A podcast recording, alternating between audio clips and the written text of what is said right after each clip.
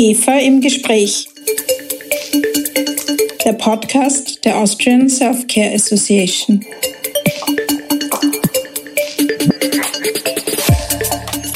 Herzlich willkommen bei einer neuen Folge von IGEFA im Gespräch. Mein Name ist Christina Nageler, ich bin Geschäftsführerin der IGEFA, der Austrian Self-Care Association. Unsere heutige Podcast-Folge ist wieder top aktuell. Anlass ist der Stichtag am 26. Mai 2021. Ein Datum, das sich wahrscheinlich alle Firmen im Kalender rot angestrichen haben, die Medizinprodukte herstellen oder damit handeln. Ab 26. Mai gilt die Europäische Medizinprodukteverordnung. Diese Verordnung beschäftigt unsere Interessensvertretung schon viele Jahre lang. Und sie bringt viele neue Verpflichtungen. Was genau auf uns zukommt, darüber werde ich jetzt gleich mit meinen beiden Gästen sprechen. Ich möchte Ihnen nun zwei Experten vorstellen, die sich intensiv mit der MDR, der Medical Device Regulation und ihren Folgen auseinandergesetzt haben. Dr. Rudolf Maat ist Geschäftsführer bei Bosch und Sohn in Österreich und Leiter der IGFA Arbeitsgruppe für Medizinprodukte. Diese Arbeitsgruppe hilft unseren Mitgliedern in der Selfcare-Industrie bei der Umsetzung der neuen EU-Regeln. Dr. Horst Posch ist Geschäftsführer bei Panaceo. Er ist ebenfalls Mitglied der IGFA Arbeitsgruppe für Medizinprodukte und auch Mitglied des ASGP Medical Device Committees und weiß ganz genau, was in der neuen MDR steht. Daher lautet gleich meine erste Frage an Horst Posch. Was ist für die Medizinproduktefirmen unter unseren IGEFA-Mitgliedern jetzt besonders wichtig? Der gesamte Medizinproduktemarkt sieht sich durch die neue MDR mit zahlreichen Herausforderungen konfrontiert. Die Medizinproduktehändler werden mit weitreichenden Prüfpflichten bezüglich der Verkehrsfähigkeit von Medizinprodukten in das Marktüberwachungssystem eingebettet. Die Händler müssen sich dabei selbst ein Bild machen, ob ein gehandeltes Medizinprodukt auch rechtskonform in Verkehr gebracht wird. Zusätzlich gibt es neue Klassifizierungsregeln und neue Abgrenzungsfragen. Und insbesondere von Bedeutung im Bereich der stofflichen Medizinprodukte ist der neue Äquivalenz-Approach, der eine wesentlich engere Auffassung von der Gleichartigkeit von Produkten beinhaltet. Und in vielen Bereichen wird es in der Folge nicht mehr möglich sein, Medizinprodukte bloß aufgrund von Literaturdaten in Verkehr zu bringen. Man muss berücksichtigen, dass ein wesentliches Element der MDR die Frage des Nachweises der Sicherheit und Wirksamkeit von Medizinprodukten ist, die eben tatsächlich erbracht und nicht bloß angenommen werden darf, äh, sondern konkret nachgewiesen werden muss. Das ist im Grundsatz zu begrüßen und die Behörden sehen das auch tendenziell sehr eng. Bei einigen sehr gut etablierten Medizinprodukten wird eben die Forderung nach umfangreichen klinischen Prüfungen am konkreten Medizinprodukt auch überschießend erscheinen, weil man sagt, man hat da bereits so einen Art well-established use aber insbesondere bei eher ungewöhnlicheren, exotischeren, jüngeren stofflichen Medizinprodukten hat sich auch in der Vergangenheit einfach gezeigt, dass die Annahme der Gleichartigkeit in der Praxis nicht äh, funktioniert hat und da das doch zur Abweichung gekommen ist und daher die Forderung nach konkreten klinischen Nachweisen an den konkreten Produkten eben auch durchaus berechtigt und notwendig ist. Man muss halt da auch äh, von Seiten der benannten Stellen und der Behörden mit einem gewissen Augenmaß an äh, die konkreten Produkte herangehen. Die Gleichartigkeit von Produkten im Zuge dieses neuen Äquivalenz-Approach muss jetzt konkret lege artis nachgewiesen werden. Und dazu bedarf es regelmäßig konkreter klinischer Studien mit den jeweiligen Produkten in Bezug auf die jeweilige Zielgruppe zu Fragen der Sicherheit und der Leistungsfähigkeit oder Wirksamkeit. Und die Anforderungen an diese klinischen Nachweise sind sehr hoch gesetzt, so dass also bloße Anwendungsbeobachtungen im Regelfall nur dazu herangezogen werden kann, um das Bild abzurunden, aber nicht um jetzt eine konkrete Produktzulassung zu begründen. Und klinische Nachweise für die Leistungsfähigkeit, Wirksamkeit oder Sicherheit eines Medizinproduktes bedürfen auch regelmäßig klinischer Studien.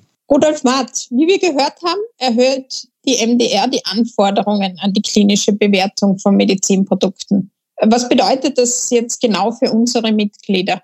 Ja, die klinische Bewertung äh, ist, wenn man das speziell auf die stofflichen Medizinprodukte abzielt, sicher eine Herausforderung da, für die, die eben durch die Höherklassifizierung und mit diesem neuen zusätzlichen Aufwand konfrontiert sind. An für sich dient die klinische Bewertung ja dazu, die Sicherheit und Leistungsfähigkeit eines Medizinproduktes nachzuweisen.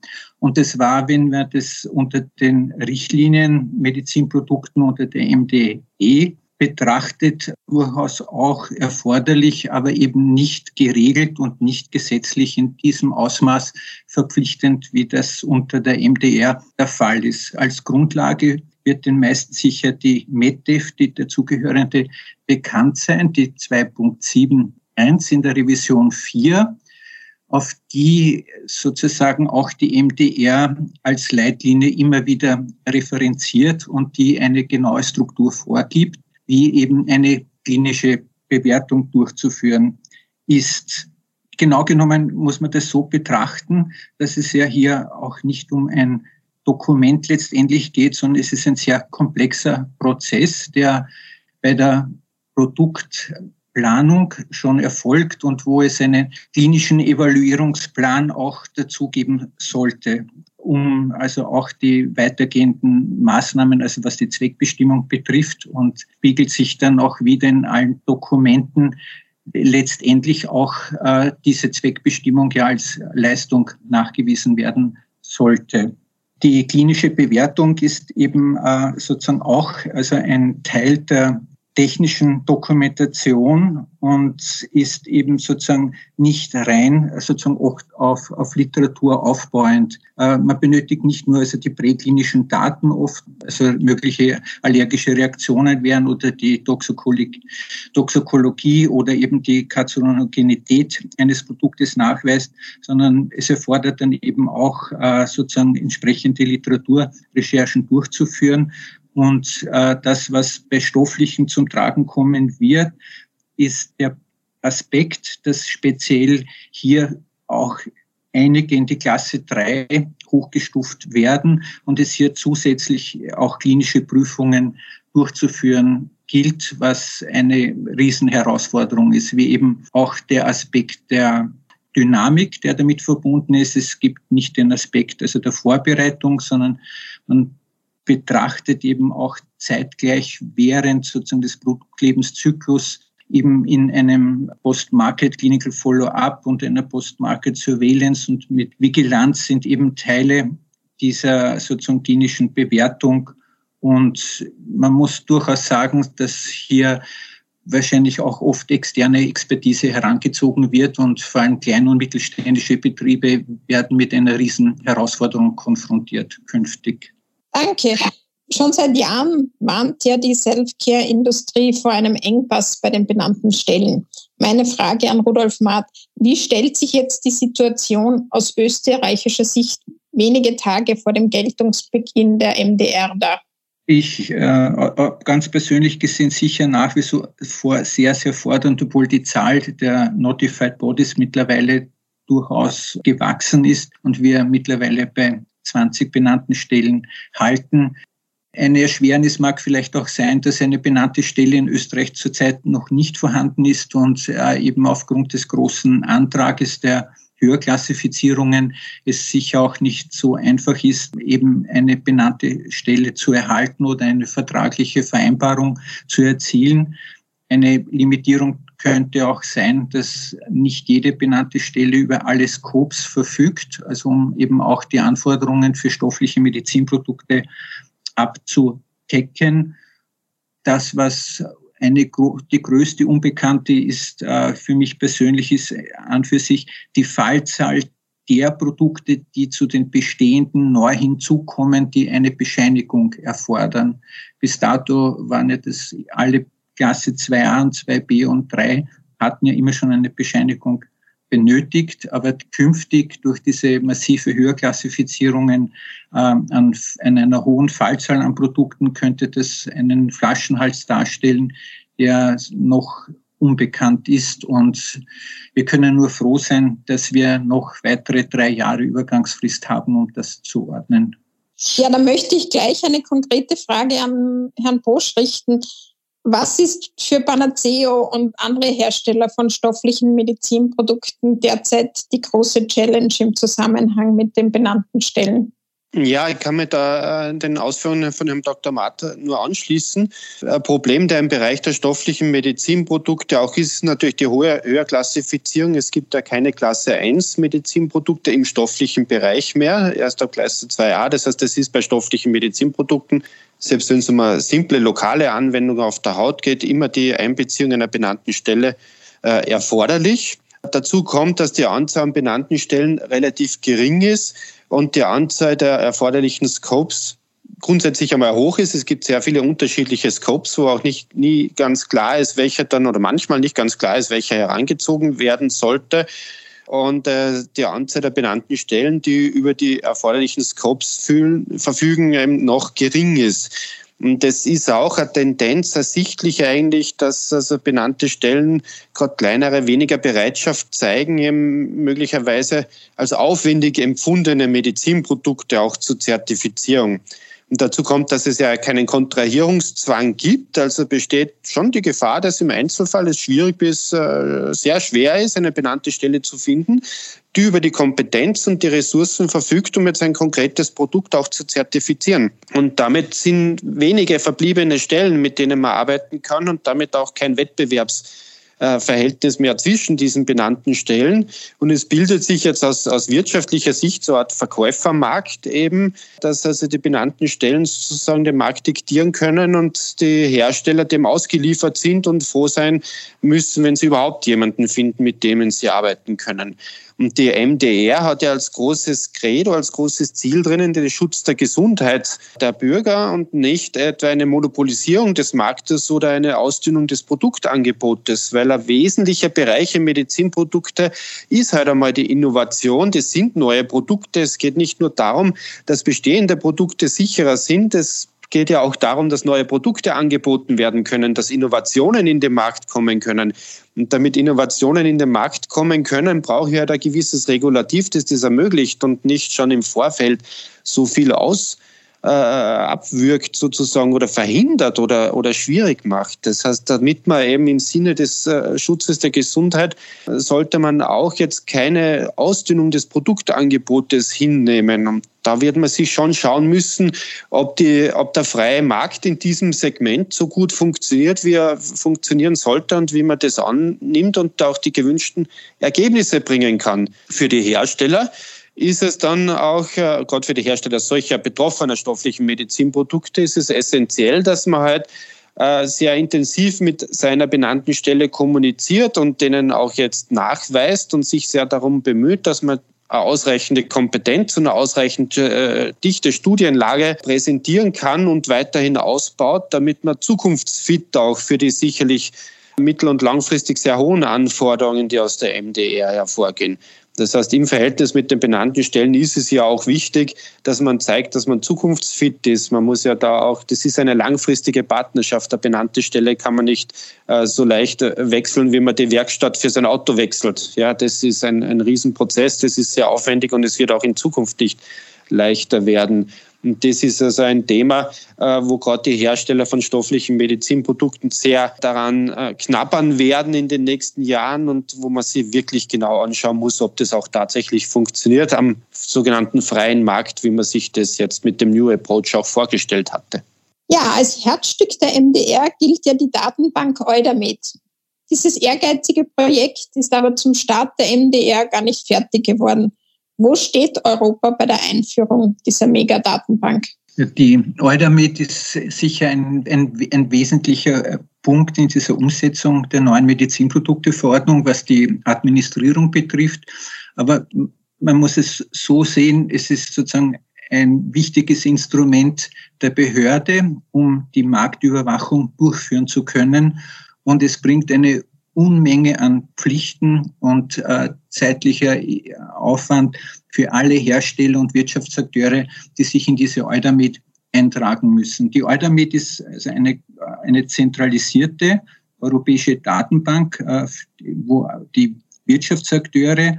Verpflichtend sind es eben die Hersteller, die Bevollmächtigten und die Importeure, sich registrieren und zusätzlich äh, eben auch äh, zum Beispiel nach ihrer Registrierung auch also UDI-Daten eintragen, die Vigilanzzertifikate, klinische Evaluierungen und so weiter. Es ist auch ein sehr intensiv permanent zu pflegender modularer Aufbau, der, mit dem die Hersteller konfrontiert sind. Wichtig ist im Verständnis von der Eudamit neu, also von der MDR zur, zur MDD, dass bis dato diese Eintragungen immer auf nationaler Ebene geregelt waren durch nationale Medizinprodukteregister, von denen dann aus die Daten an die Eudamit für Legacy Devices übermittelt wurden. In der neuen Form ist das zentralisierter und standardisiert und vereinfacht eben auch also diesen Zugang und äh, auch im Zuge von Rückholaktionen und äh, eben auch die Transparenz wird wahrscheinlich dadurch erhöht werden, was das ganze Marktgeschehen betrifft. Mit der europäischen Verordnung ist es ja nicht getan. Wir brauchen ein neues österreichisches Medizinproduktegesetz. Einen Entwurf dazu gibt es ja schon. Und den haben Sie, Herr Bosch, sich genau angeschaut. Wie ist jetzt der weitere Ablauf? Also beim Medizinproduktegesetz hat man gesehen, dass der Entwurf schon sehr weit gediehen ist. Es wurden eine ganze Reihe von, von wertvollen Anmerkungen auch zum Medizinproduktegesetzentwurf vorgebracht, von unterschiedlichen Stellen, insbesondere auch von Seiten der IGFA. Diese Anmerkungen sollten nun im Rahmen des weiteren Gesetzwerdungsprozesses auch Berücksichtigung finden und hoffentlich in den finalen Entwurf auch mit einfließen. Die MDR ist ja ab dem 26.05. alleine gültig. Und damit wäre es natürlich wünschenswert, dass das neue Medizinproduktegesetz mit 26.05. in Kraft tritt. Und das ist im Entwurf auch so drinnen vorgesehen. Da ist auch ein Inkrafttretedatum mit 26.05. vorgesehen. Ob dieses Datum jetzt tatsächlich angesichts äh, der wenigen verbleibenden Tage halten wird, ist offen, sage ich einmal vorsichtig. Und dann stellt sich auch die Frage, äh, was passieren wird, falls das Datum nicht halten sollte. Dabei ist es ganz wesentlich zu berücksichtigen, dass die MDR einen Großteil der wesentlichen Fragen zu Medizinprodukten ja schon regelt und die ja ganz zweifellos unmittelbar gültig ist, unabhängig davon, ob es jetzt ein MPG gibt oder nicht. Und Doppelgleisigkeiten im MPG wären ja sowieso unzulässig, die würden ja von der MDR dann auch verdrängt werden. Weiter ist es so, dass also gewerberechtliche Fragen in der Gewerbeordnung geregelt sind. Die freie Medizinprodukte äh, die ja da auch von Bedeutung ist, die ist überhaupt auf die Gewerbeordnung gestützt und nicht auf das Medizinproduktegesetz. Die wird also auch nicht untergehen, unter Anführungszeichen. Es ist halt dann so, dass das bestehende MPG bis zum Aufheben weiter bestehen würde. In jenen Bereichen, wo es Schnittmengen mit der MDR gibt, würde die MDR das äh, verdrängen. Und dann müsste man sich anschauen, was mit den vergleibenden Bereichen bleibt. Nachdem die ganze thematisch relativ komplex ist, ist es ganz schwierig vorherzusehen, welche Problemfelder tatsächlich dann auftreten werden. In der Praxis, ich persönlich erwarte, dass mit der MDR bereits so viel geregelt ist, dass der verbleibende Bereich in, im MBG dann auch mit dem alten MBG noch ganz gut äh, geregelt sein würde und dass dann, wenn sich ein kleiner Zeitgap zwischen dem alten und dem neuen MPG ergibt, ähm, äh, hoffentlich keine großen Nachteile für den Medizinproduktemarkt folgen würden. Ohne Zweifel ist es natürlich wesentlich schöner, wenn das neue MPG äh, zeitgerecht hier ist und das Regime übernimmt und ein sauberer Übergang ist. Und äh, wenn es nicht ganz der Fall sein wird, dann vertraue ich auf eine österreichische Lösung, dass wir dann schon äh, sozusagen Lücken schließen können. Aber ich glaube, dass da nicht, nicht äh, viel Dramatisches passieren wird. Das wollen wir, glaube ich, alle hoffen. Vom Selfcare-Markt wird ja viel erwartet, vor allem innovative Produkte. Sie haben es beide schon angesprochen. Fördert das neue europäische Regelwerk die Innovation oder müssen wir befürchten, dass bewährte Produkte vom Markt verschwinden oder neue gar nicht mehr nachkommen werden? Der Zugang ist sicher ein spannender für diese Fragestellung. Wenn man den, den Markt an sich betrachtet, von der Struktur her, wird, was die Herstellerseite betrifft, der Markt dadurch charakterisiert, dass er von einer Unzahl an kleinen und mittelständischen Unternehmen dominiert wird, die oft regional nur tätig sind und eben nicht äh, europaweit oder auch nicht eben Konzernstrukturen verfügen. Durch diese neuen hohen Anforderungen muss man wahrscheinlich durchaus offen zugestehen, dass zu befürchten ist, dass eine gewisse Bereinigung oder eine strukturelle Veränderung entstehen wird, die vor allem dazu führen kann, dass eben auf regionaler Ebene bekannte Produkte durchaus möglicherweise nicht mehr verfügbar sind, vor allem wenn wir unseren Bereich mit den stofflichen Medizinprodukten betrachten die Chance ist sicher auch gegeben, dass eben durch äh, neue Änderungen neue Chancen entstehen und neue Entwicklungen äh, zustande kommen. Charakterisiert wird es werden oder es wird sich dadurch darstellen, ob entsprechende finanzielle Begleitmaßnahmen möglich sind oder Förderprogramme, die auch Innovationen ermöglichen in Form von Start-ups, äh, von Entwicklungen oder auch Kooperationen oder Synergien. Letztendlich wird es äh, ein großes Fragezeichen bleiben und man wird das erst in der Rückschau tatsächlich beurteilen können, ob sozusagen es nur zu mehr Sicherheit führt, aber zu keiner Verbesserung für den Konsumenten. Vielen Dank, dass Sie da waren. Vielen Dank an meine beiden Gäste, Dr. Rudolf Maat und Dr. Horst Busch. Danke, dass Sie da waren.